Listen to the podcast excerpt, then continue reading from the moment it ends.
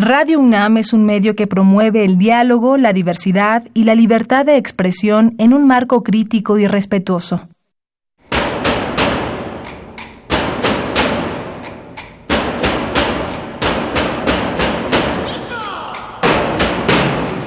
Discrepancias.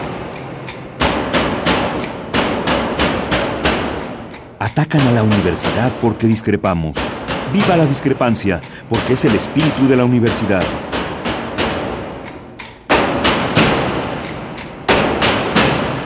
Martes de Discrepancias. Conduce Miguel Ángel Velázquez.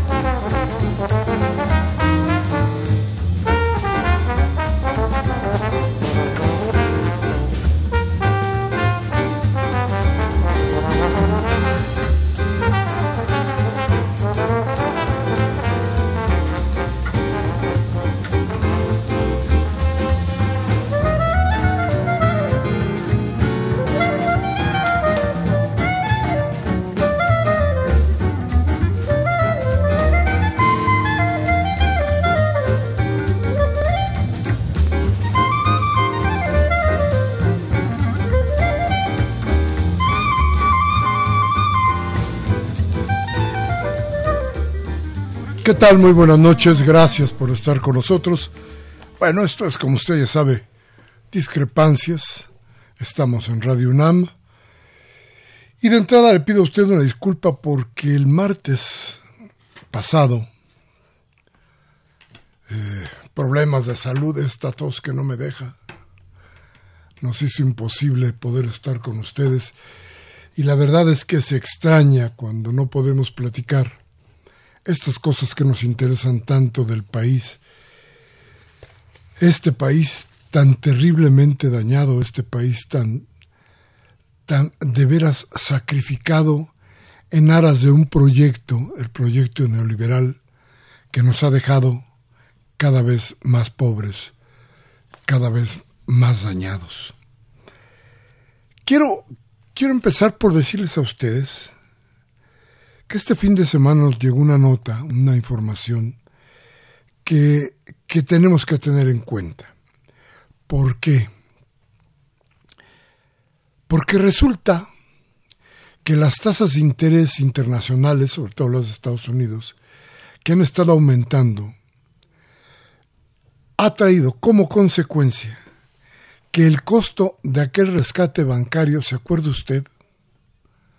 Cedillo, el Fobaproa. ¿Se acuerda usted del rescate bancario, es decir, lo que le dimos nosotros a los, a los eh, bancos para que subsistieran?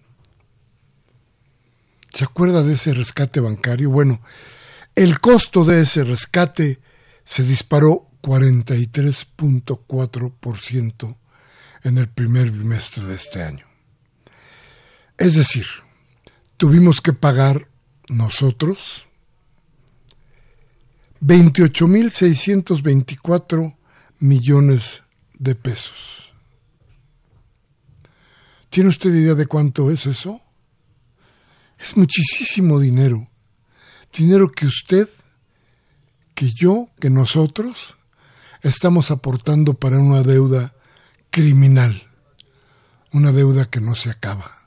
Una deuda que no se apaga el, fíjese nada más, para que dé usted una idea de lo que significa esto, el total de ese gasto es ligeramente menor al gasto en salud y bienestar que va a tener este gobierno durante todo el año y triplica los 10.139 millones de pesos destinados a la Sedena y a la Zagarpa. Es para que se tenga una idea de hace cuánto, de, qué, de qué tan grave es esta crisis. Y le doy otro dato más. ¿Sabe cuánto tenemos pagando esto que no se acaba? 25 años. Ese, ese es el México que tenemos hoy enfrente. Este México que dice uno, fracasó el gobierno de Andrés Manuel López Obrador porque dicen que no va a crecer más que al uno y pico por ciento. A ver, ¿se dan cuenta de dónde estamos parados? ¿Se dan cuenta de que no hay dinero? Podemos criticar, hay muchas cosas que criticarle al gobierno de Andrés Manuel López Obrador, sí. Sí, yo creo que las iremos, las iremos ventilando constantemente en este programa, desde luego yo en mi, en mi espacio en la jornada. Sí, claro, todo esto lo iremos ventilando, pero ¿sabe qué? Tratemos de ser justos. Porque cuando una cosa como la que le estoy platicando hoy sucede, se da uno cuenta de que este país, el daño que se le hizo a México, es inconmensurable, muy profundo. Muchas cosas tendrán que hacerse y habremos de ver muchos errores, sin duda. Pero la intención hoy más que nunca es tratar de que esto se componga. Y el primer paso, y si usted me apura mucho, quizá el único paso ideológico que tiene este gobierno, porque no veo otro el gobierno federal, es el de la honestidad. Y por ahí, por el camino de la honestidad, es por donde se propone crear la plataforma que permita que México salga de esta crisis que nos está matando día con día. En fin, bienvenidos a Discrepancias como todos los martes. Les doy nuestros teléfonos, el 5536 8989, el EDA sin costo 01800 5052 688. Llámenos, platiquemos Hoy tenemos una invitada de lujo que nos va a platicar precisamente de eso, de la honestidad, de cómo acabar con la corrupción, de acabar con la impunidad. Cosas, cosas que hoy de pronto parecen sueños guajiros, pero que hay gente preocupada y trabajando para darle piso a este buen deseo o a este deseo necesario para el país. Vamos al corte y regresamos de inmediato.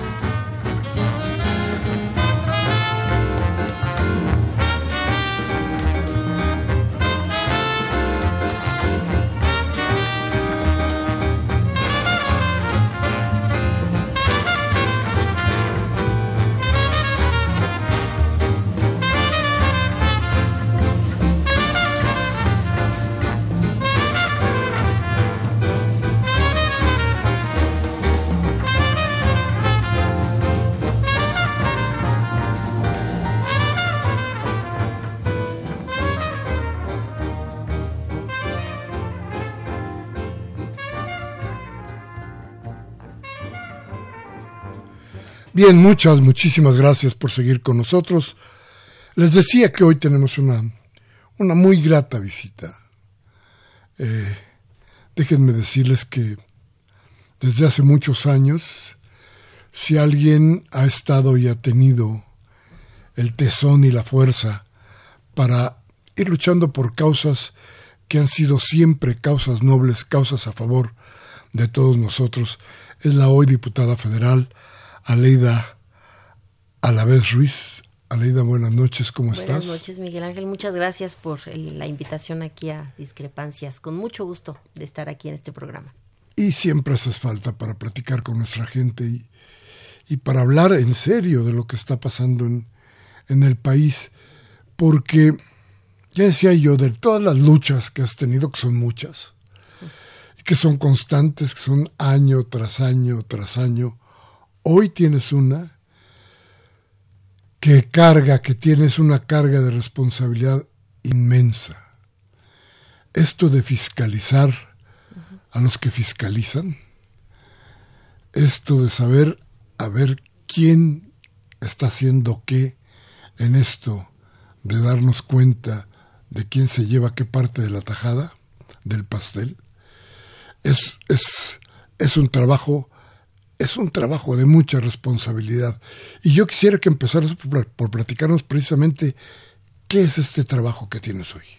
Muchas gracias, Miguel Ángel. Buenas noches a todos. Y bueno, pues hablar de este tema, creo que al, al abrir el programa tú dijiste un pro, una palabra clave, que es la honestidad.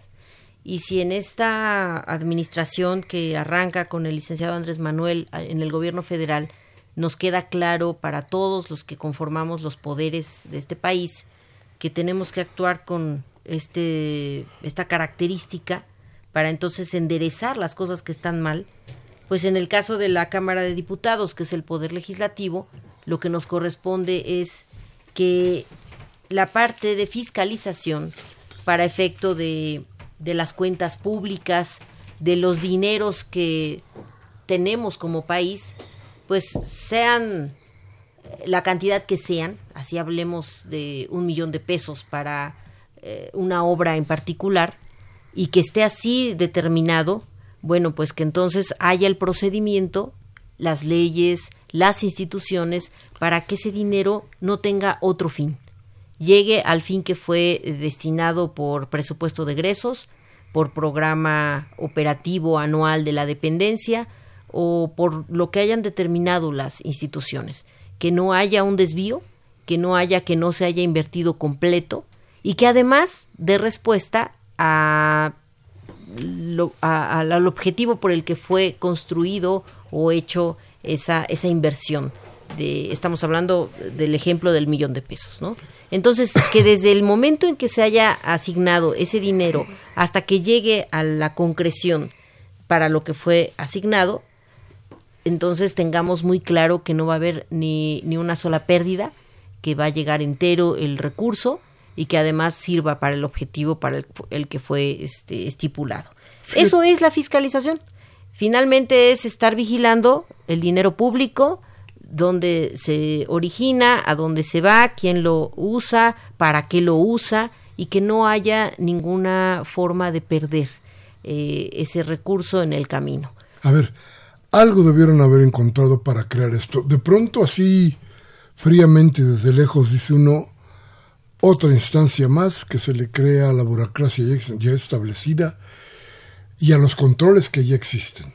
No, ya no vamos a crear nada más. Pero, pero, a ver, pero te, quiero, mi ah. pregunta es, a ver, ¿qué encontraron? ¿Qué vieron? ¿Qué suponen que existió? ¿O qué, qué elementos tienen como para decir, a ver, tenemos que crear esto porque algo nos está pasando por aquí? Al ver el destino de los dineros, parece que no está siendo el que se propone, o exactamente cuál fue el análisis y el diagnóstico para que se hiciera esta subcomisión, que además con una importancia de, de veras, hay 17 legisladores metidos en esta subcomisión. Así es. Que tendrá que, que tendrá que dar razón de ser hallando las cosas que están mal. Sí, bueno, mira, una de las cosas que nos llevó a crear esta subcomisión en la Comisión de Auditoría, eh, de Vigilancia de la Auditoría Superior de la Federación, es que somos de los países peor calificados para efectos del combate a la corrupción. Y esto pasa porque hay mucha impunidad, porque más allá de que conozcamos que hay desvío de recursos, malversación de los mismos, eh, todo esto que ha dañado al erario, eh, no hay sanciones, no hay quien esté pagando por esa acción o por esa omisión que implicó una pérdida de recursos públicos. Entonces, si eso está pasando, quiere decir que algo no funciona. Y ese algo, lo que encontramos es que hay toda una serie de leyes, de procedimientos que tenemos que corregir y actualizar para que no haya quien se quiera ir por eh, diferentes eh, vericuetos jurídicos a deslindarse de responsabilidades y que más bien tengamos muy claro cómo hacer valer que, que quien haya agarrado un peso que no le corresponde pague por ello, ya sea en una sanción administrativa o en una sanción penal. Pero tenemos un problema porque en todo el país hay leyes distintas de fiscalización. Y en lo que en Sonora fiscalizan de una forma, en Oaxaca de otra, en Yucatán de otra. Y eso no permite que haya eh, esta,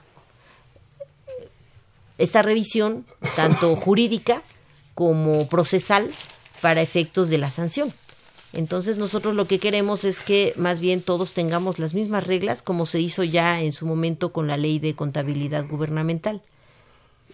Somos lo mismos, eh, es la misma sociedad, no tiene por qué cambiar o variar tanto la norma de un estado a otro. Cuando hablamos de criterios generales, por eso sería una ley general de fiscalización.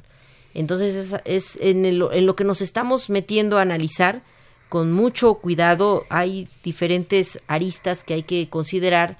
La conformación de las auditorías locales en cada entidad, cómo se conforman, quién las nombra, qué grado de dependencia o independencia tienen del poder legislativo, del poder ejecutivo, porque siempre esto, y ya lo dijo el auditor superior de la federación, causa que no puedan hacer su trabajo como debiera ser.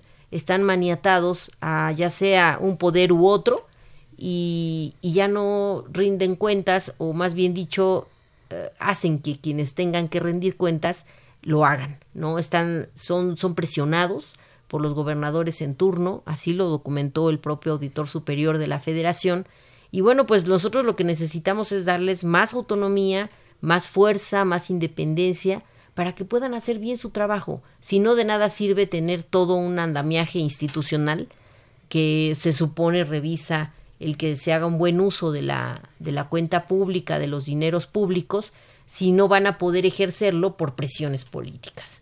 Entonces, esta ha sido una constante en los foros, llevamos dos hasta ahorita, que se han hecho, uno en la Cámara de Diputados, otro en el Congreso de la Ciudad, y que pues es lo que se demanda.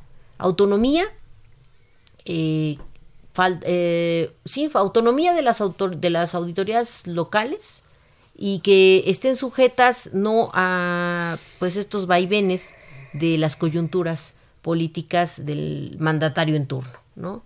Eso es algo que, que nos ayudaría mucho a que las cosas mejoraran y realmente hubiera procedimientos no solamente sancionatorios, sino también de prevención. Una ponente, en el caso de, de la ONU que nos visitó, nos decía, bueno, pues empecemos desde, desde el arranque quiénes son los que van a estar sentados en la silla en donde se firman los cheques, en donde se dan los, los dineros, cómo se autorizan. Y tienes que habilitar toda una serie de mecanismos de prevención, protocolos que ya están normados en las Contralorías internas, pero que, bueno, si no se hacen desde ahorita, y por ejemplo, para este gobierno que acaba de empezar, que tome todas esas medidas preventivas para evitar que a posterior estemos analizando también desvío de recursos o desfalco al erario, pues desde, desde el arranque de la administración se operen esta serie de, de, acciones. Y bueno, viene lo posterior, que es la revisión de cuentas, ¿no? Y eso también tenemos que homologar los procedimientos para que haya una revisión de cuentas sin tanto trámite, sin tanto problema de, de papeleos, ¿no? Innecesarios, cuando de lo que se trata es de ir vigilando, a veces hasta en tiempo real, eh, el ejercicio de los recursos. Si ustedes no se van a meter con el pasado, es borrón y cuenta nueva y empiezan desde ahora. No, sí, hay, mira, ahí tenemos, y lo dijo ayer el presidente del tribunal, fue algo muy interesante, el presidente del tribunal eh, de, administrativo a nivel federal, que es el que, bueno, una vez que ya la Auditoría Superior detectó anomalías y trascienden a una sanción que tenga que conocer el tribunal, él la conoce.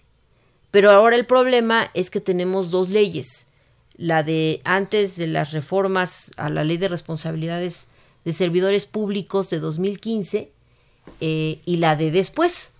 Entonces, esa pues paridad de leyes que hay, porque no puede sancionar a un funcionario con una ley que no le era aplicable en su momento, nos ha estado causando diferentes omisiones o falta de habilitación de procedimientos. Entonces ahí sí tenemos un problema y lo dijo muy claro el, presidente del tribunal Y bueno, vamos a tener que analizar las medidas conducentes para ese efecto, porque sí tenemos, sí tenemos forma de revisar y de, de entrada el no haber aprobado la cuenta pública 2015 en la Cámara de Diputados por primera vez después de muchos años, no se aprueba una cuenta pública. ¿Y qué pasa cuando eso sucede?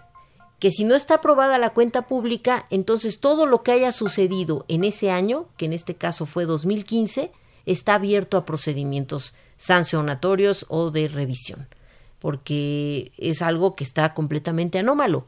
Todo lo que pasó en 2015 y que nosotros decimos, bueno, revísese bien quién ejerció, por qué ejerció, a quién se lo eh, adjudicó.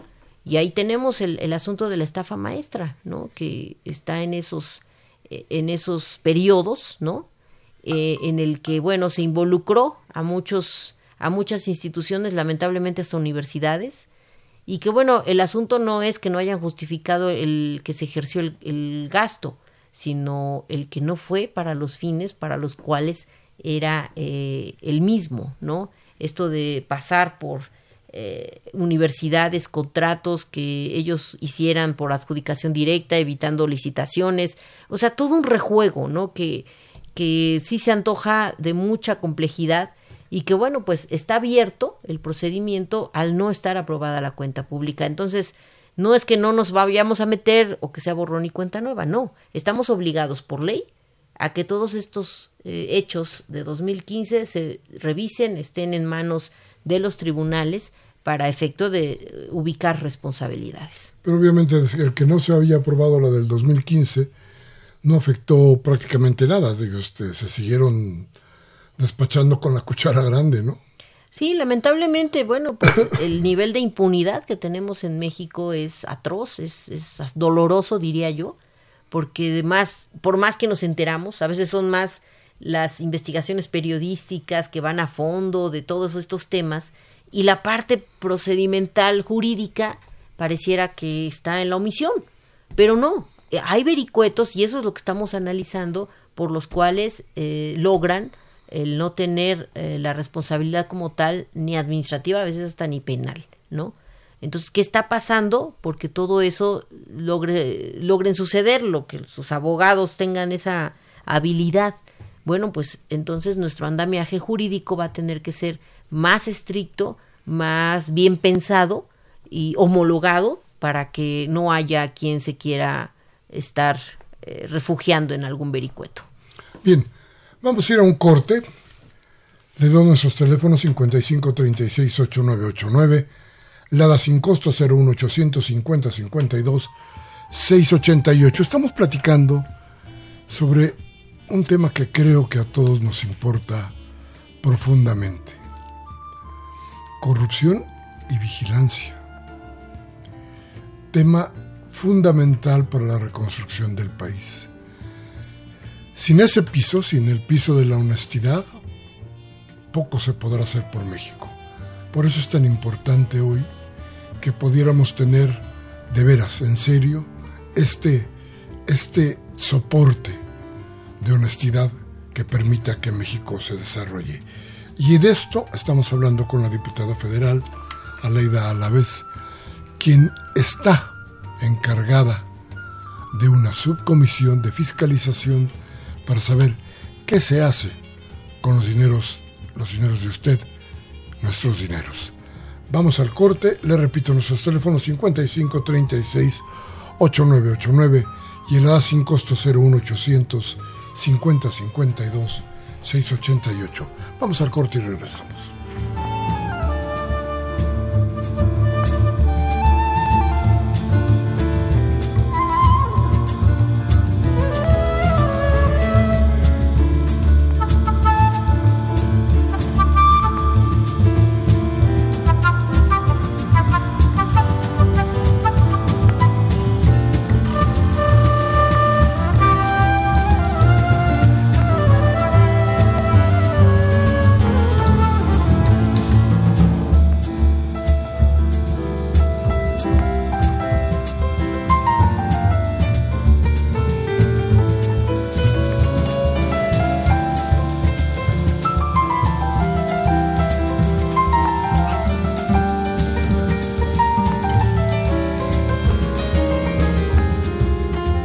Bien, gracias, gracias por seguir con nosotros.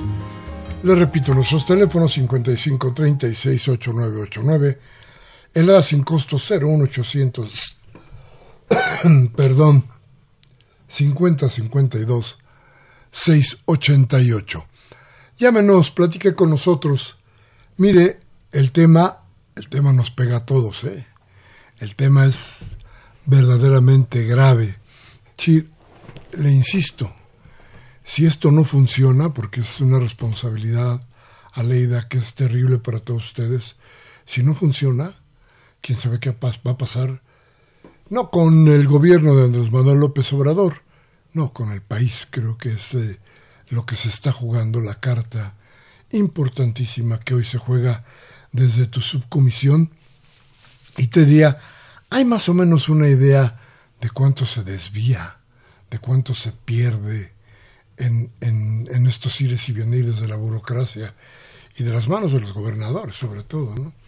de los programas y de los proyectos y de las ideas que tienen dinero. ¿Hay, hay una idea de cuánto se, se pierde, cuánto se esfuma, digámoslo así? Bueno, mira, en épocas de revisión de todo lo que consistía la corrupción, el licenciado Andrés Manuel López Obrador hizo un estudio que acreditaba que eran aproximadamente 500 mil millones de pesos al año lo que por corrupción se perdía. Y bueno, vamos a otro dato que creo es importante rescatar ahora que estamos hablando de combate a corrupción cuando se empieza a enfrentar el problema del huachicoleo, él también documenta cómo a partir de ya impedir la ordeña de ductos, se fueron recuperando 60 mil millones de pesos. Ya con una acción tan concreta como el combate al huachicoleo. Entonces, quiere decir que la omisión es una, ahorita ya diría yo, algo muy grave, el que los funcionarios cuando detectan alguna anomalía, en lugar de, actuar, omitan, dejen pasar, dejen hacer y no pasa nada. Finalmente, se estaban perdiendo 60 mil millones de pesos por ese rubro. Ahora, sumando a otros que él iba detectando, como esto de pues la no inversión completa en obra pública, y también eso nos lo documentaron los ponentes que han ido a los foros, que las dos vías por las cuales se está perdiendo el dinero por la corrupción es en seguridad pública, todo lo que tenga que ver con inversión en seguridad pública, supuesta inversión en seguridad pública y eh, con asuntos inmobiliarios, o sea, construcción, infraestructura, eh, hasta no solamente por una cuestión de, de inyección de recursos, sino por todo lo que implica la tramitología, que en la tramitología se va dinero del erario que no ingresa a las arcas porque se venden favores, porque se hacen diferentes este pues corruptelas, ¿no? Con los trámites, con todo lo que es el procedimiento de estos dos rubros, de seguridad pública y de asuntos inmobiliarios. Entonces, 500 mil millones de pesos es muchísimo, es, es casi el 10% del presupuesto anual del país. Y el estar viendo entonces cómo ajustamos reglas para evitar esas fugas de dinero por la corrupción, pues es algo que va a ser muy eh, complicado. Digo, a mí me da mucho gusto que en estos foros han acudido cada vez más auditores de las entidades, congresos estatales, eh, estamos involucrando a, a, pues todos los que han tenido experiencia en el rubro y nos han arrojado diferentes resoluciones que además el propio país las ha asumido a veces uno diría, bueno, pues no es tanto por, por una cuestión de, de leyes, ¿no? Hay andamiaje jurídico que ejercer, que llevar a cabo. Hay instituciones habilitadas, la auditoría misma superior de la federación, las contralorías internas en cada institución pública, la Secretaría de la Función Pública, el Tribunal eh, Federal de Administrativo, ahora actualmente la Fiscalía contra la Corrupción que esa fue también una determinación a partir de una iniciativa del presidente de la República de acreditar como delitos de prisión preventiva, uno de ellos tanto el huachicoleo, que es esto, esta ordeña de ductos de gasolina, y otro de ellos por mencionarte los que estamos hablando ahorita, porque fueron cinco, eh, el, tema de, de, la corrupción. Entonces, el que ahora eh, esté tipificado a nivel constitucional la corrupción como delito grave y con prisión preventiva, tiene que ver con, con esta preocupación del presidente de la República de decir, bueno, pues en todos lados nadie se toca eh, nada para eh, entrarle a la corrupción. Entonces, si hay quien quiera hacerlo de esa forma, pues el delito ya es prisión preventiva.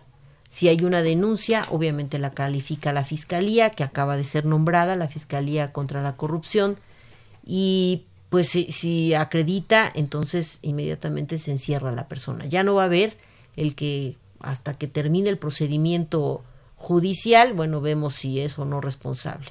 Quien tenga intención solo de asomarse a algo que no le corresponde, va a ir a dar a la prisión. O sea, tuvimos que ser así de drásticos, ¿no? Para dar ese mensaje de que a partir del arranque de esta nueva administración, pues no se van a tolerar eh, nada de cosas que en el pasado fueron hasta permisibles, ¿no?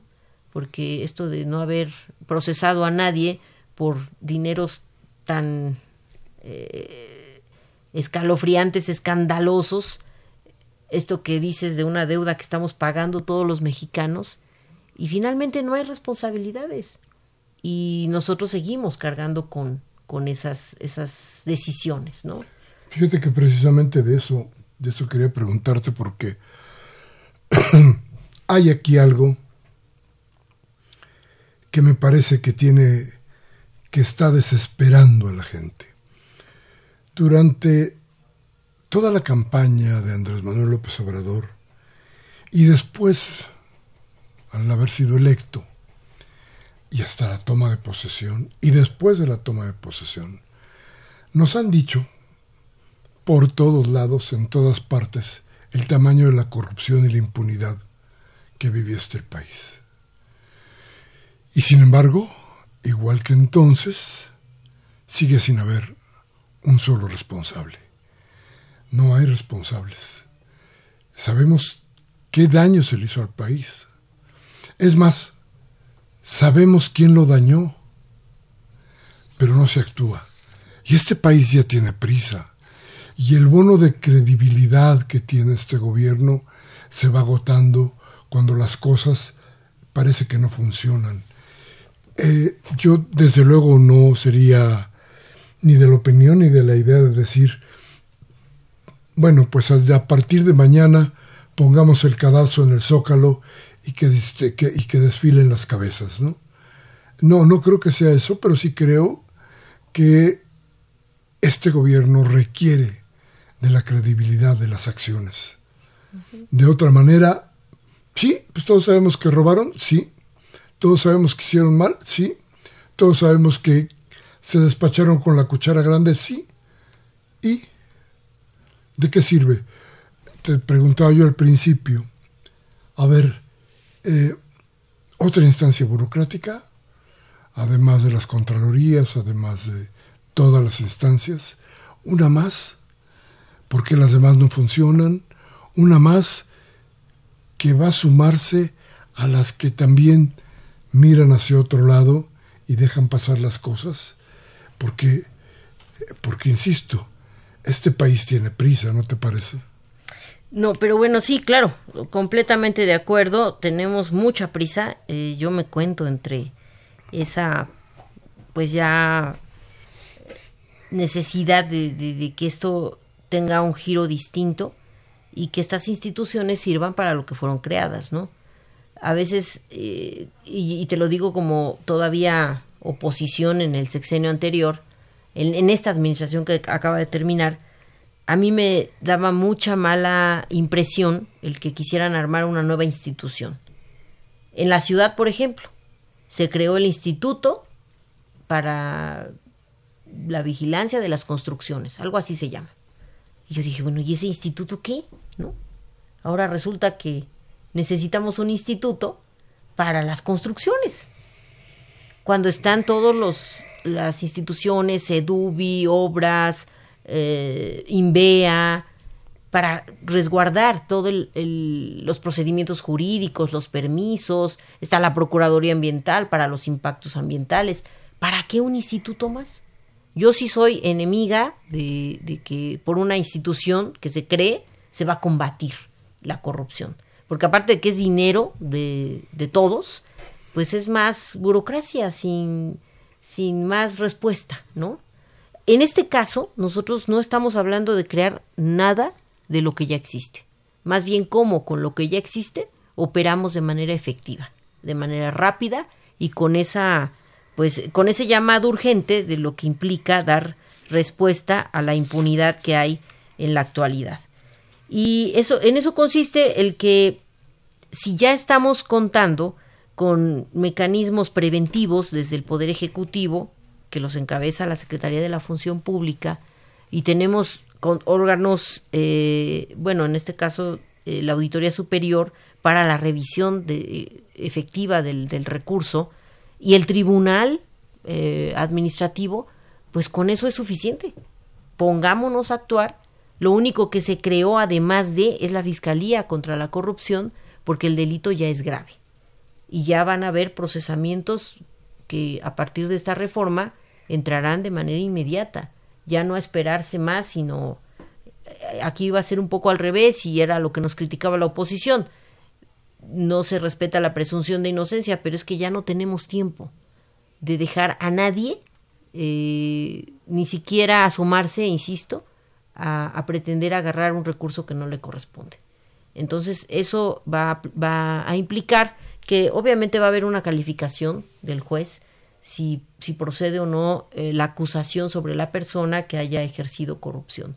Pero es importante que ahora ya sea un delito que no tiene ninguna eh, salvedad para que quien lo, lo, intente hacer crea que va a estar eh, gozando impunidad o viendo vericuetos jurídicos. No, se le va a quitar la libertad desde el principio.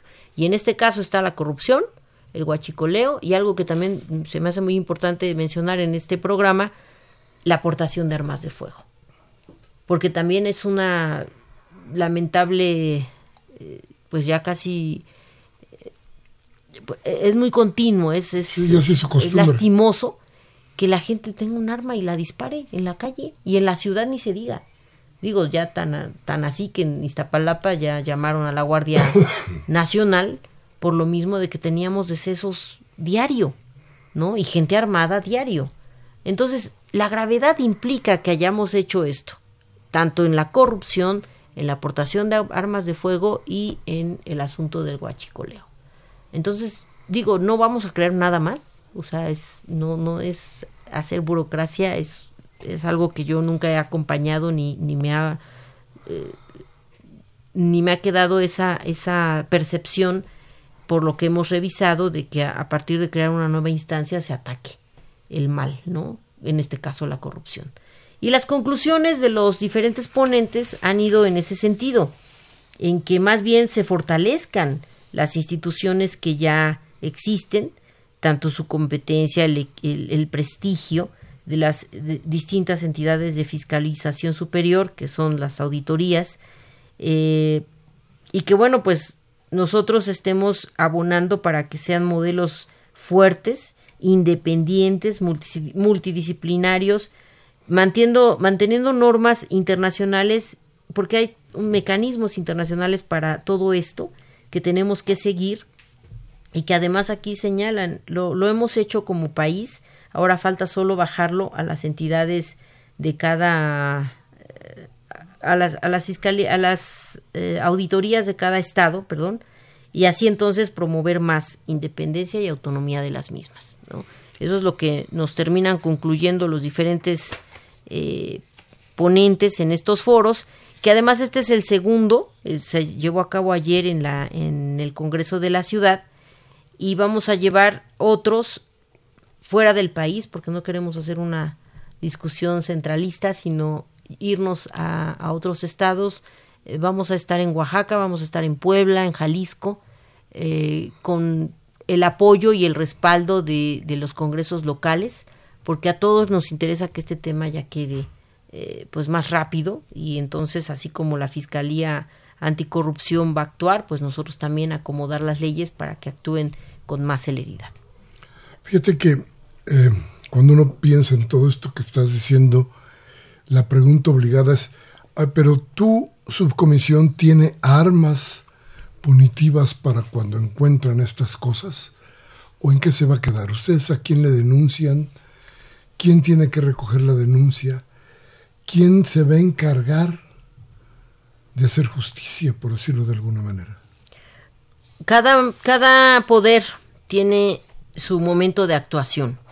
En el caso del Poder Legislativo, que somos nosotros, la Cámara de Diputados, lo que nos corresponde es que las leyes estén lo más actualizadas posibles y entonces con ello ya la parte eh, del Poder Ejecutivo, que en este caso es la Secretaría de la Función Pública y sus Contralorías Internas, entonces tengan un, una ley de la cual basarse para actuar con, de manera expedita.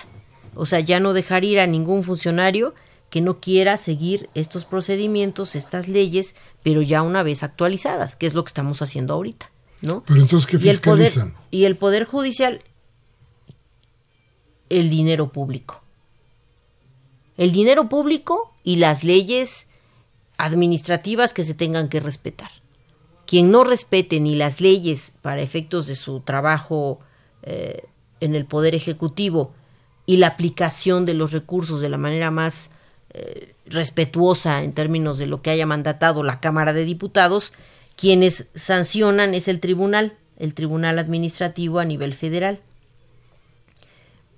Es el tribunal, eh, sí, es el tribunal administrativo a nivel federal y este va a estar acompañado ahora por la Fiscalía Anticorrupción, que es una fiscalía que en el caso local sería la Fiscalía de Servidores Públicos porque finalmente a quienes van a, a, señalar es a servidores públicos, pero también hay una nueva reforma que se me hace muy interesante y también tenemos que encontrar el, cómo habilitamos eso en la ley, que no solamente van a ser servidores públicos, también particulares.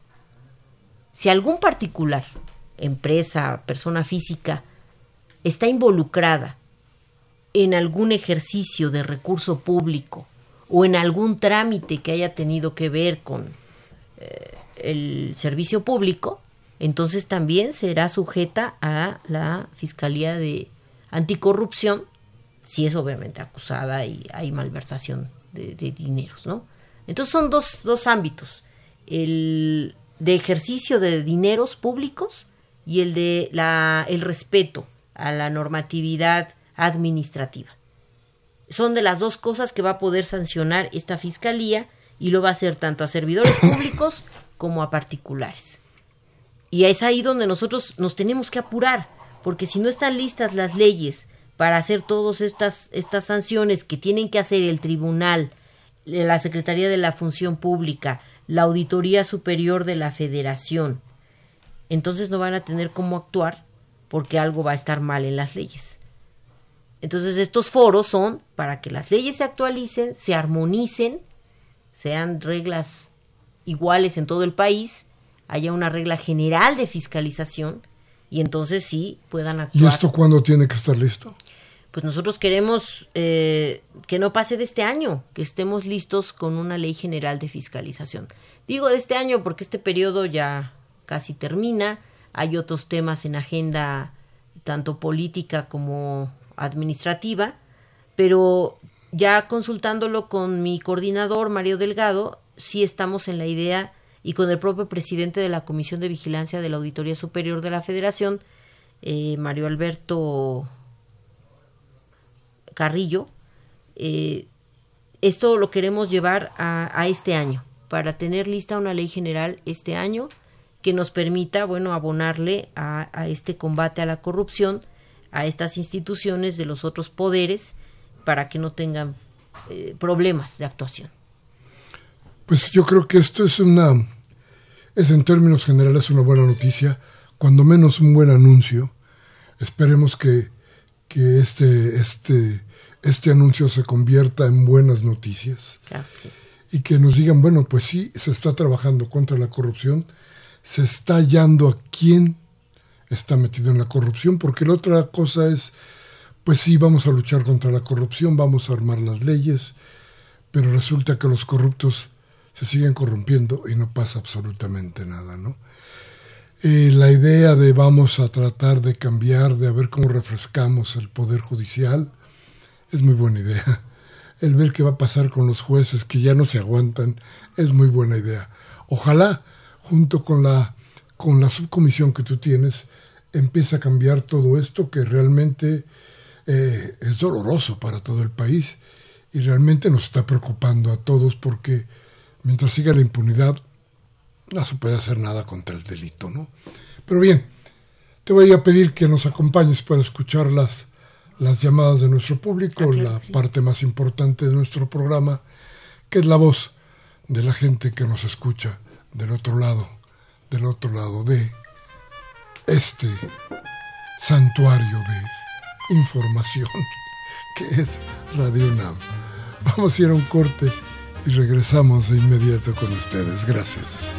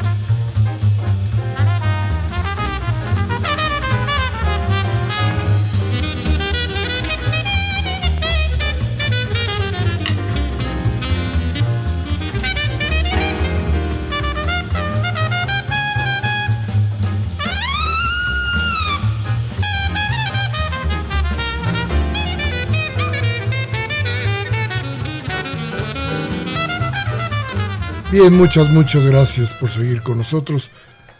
Gracias por sus llamadas.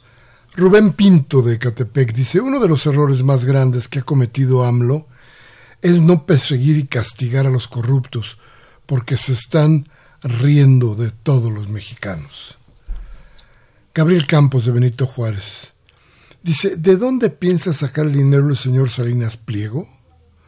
Ya que quiere comprar la tercera sección de Chapultepec, en pocas palabras, privatizarla, igual que Televisa con el metro. ¿Cuántas cosas no se hubieran hecho con la deuda del Fobaproa? ¿Desaparecerán los plurinominales? ¿Por qué no sirven para nada?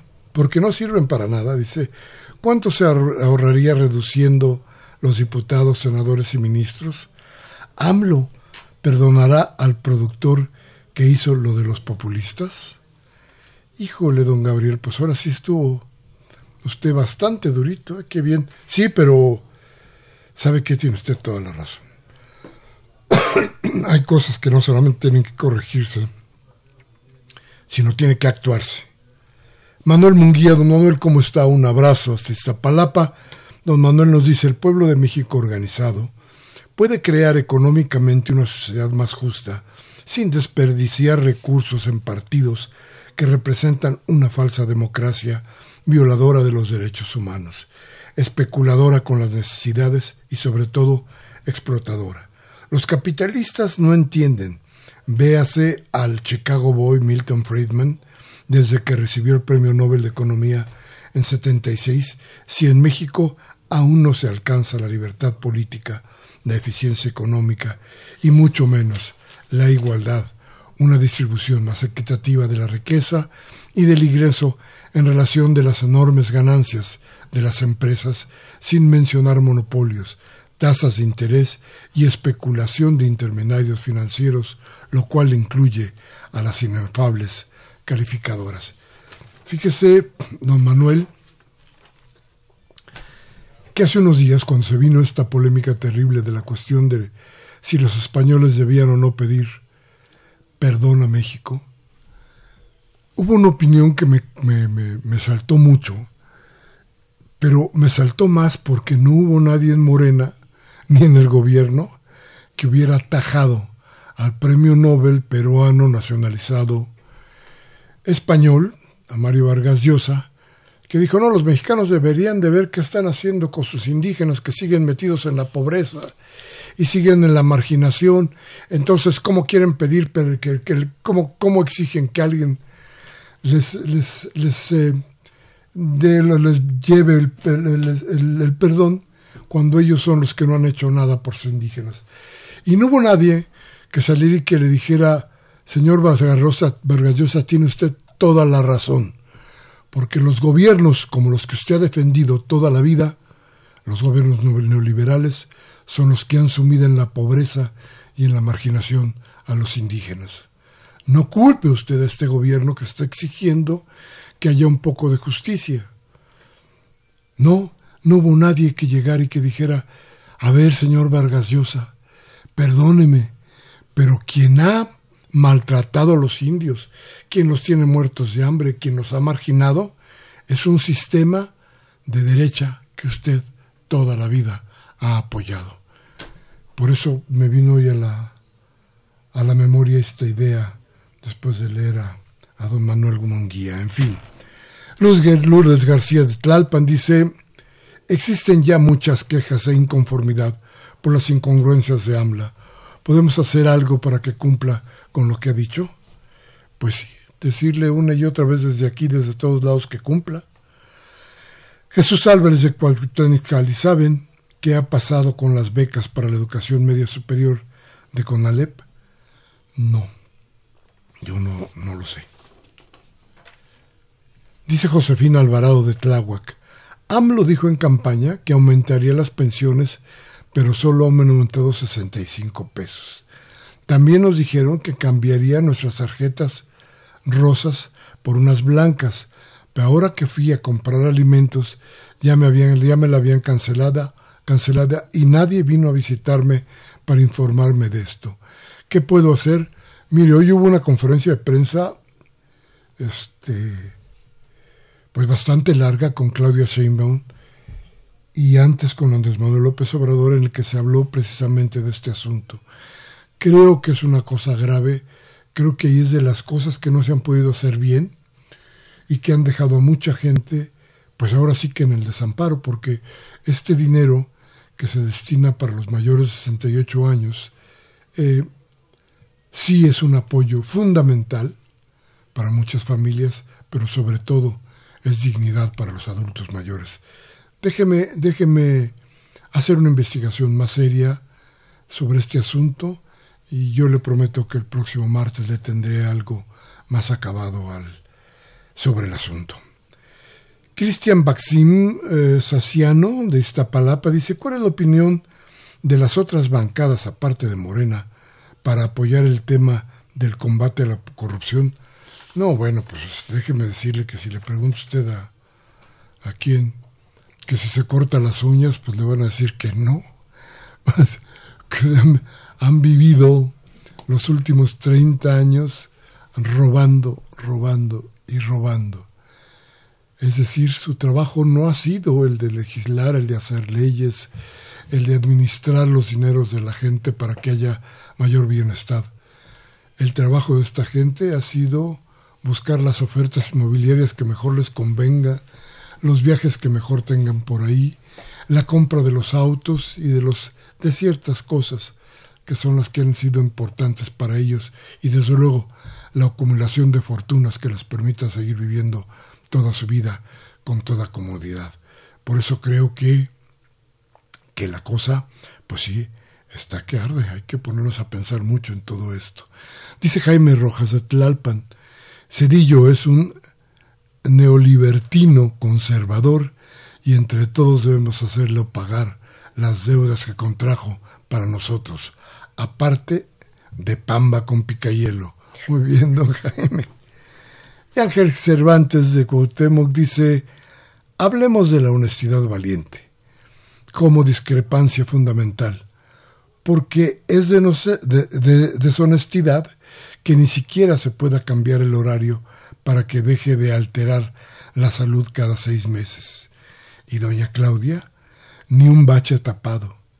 Y mejor este servidor atapado, el único que tiene cemento en toda la colonia Roma, colonia que debería de llamarse México querido, para discrepar del nombre de Roma, cuyo origen en Italia nació por el asesinato entre hermanos. Sí, don Ángel, ya habíamos tratado el asunto aquí, me parece muy bien. Y sí, mire, creo que todos hace un momento decíamos, este país tiene prisa.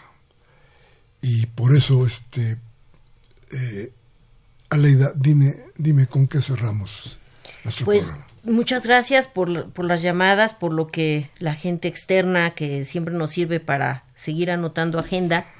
Lo de Chapultepec fue a proa los plurinominales. Tenemos también en ciernes una reforma electoral.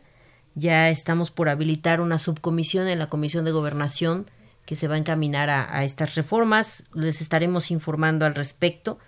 Eh, todo lo que va a implicar los recursos a los partidos, vamos a también meterlo en esta reforma. No va a haber tal acreditación de que ahora los partidos quieran solo hacerse del recurso que les dan desde las partidas del erario, esa va a ser parte de la discusión. Coincido con esto de, de Vargallosa, el, perdón que, que se ha estado sugiriendo y planteando a la corona española es muy pertinente. Yo creo que nos posibilitaría una reconciliación entre, entre dos mundos, ahora sí, ¿no? Eh, entendernos y bueno, en fin, eso sería otra, otra discusión. Y si me permites, eh, bueno, efectivamente hemos recibido muchas dudas con respecto a la pensión universal y es un tema que bien vale la pena dejar muy claro con procedimientos que también ayuden a entender bien a la gente que en lugar de estarlos perjudicando, no, se va a ayudar y esto por primera vez se universaliza a todo el país.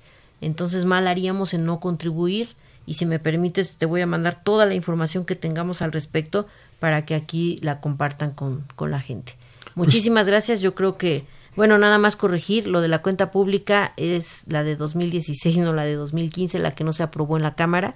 Y todos estos, esos procesos de ese año están abiertos y estaremos informando.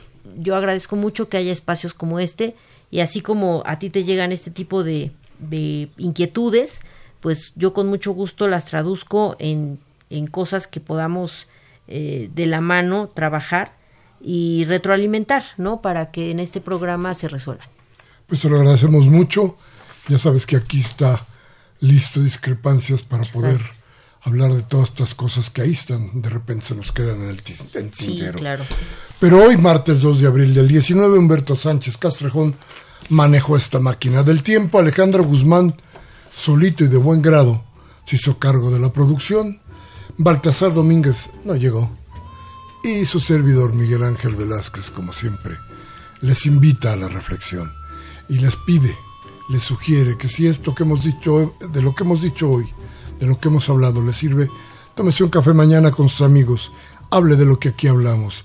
Y si no le importa, la democracia le ofrece alternativas.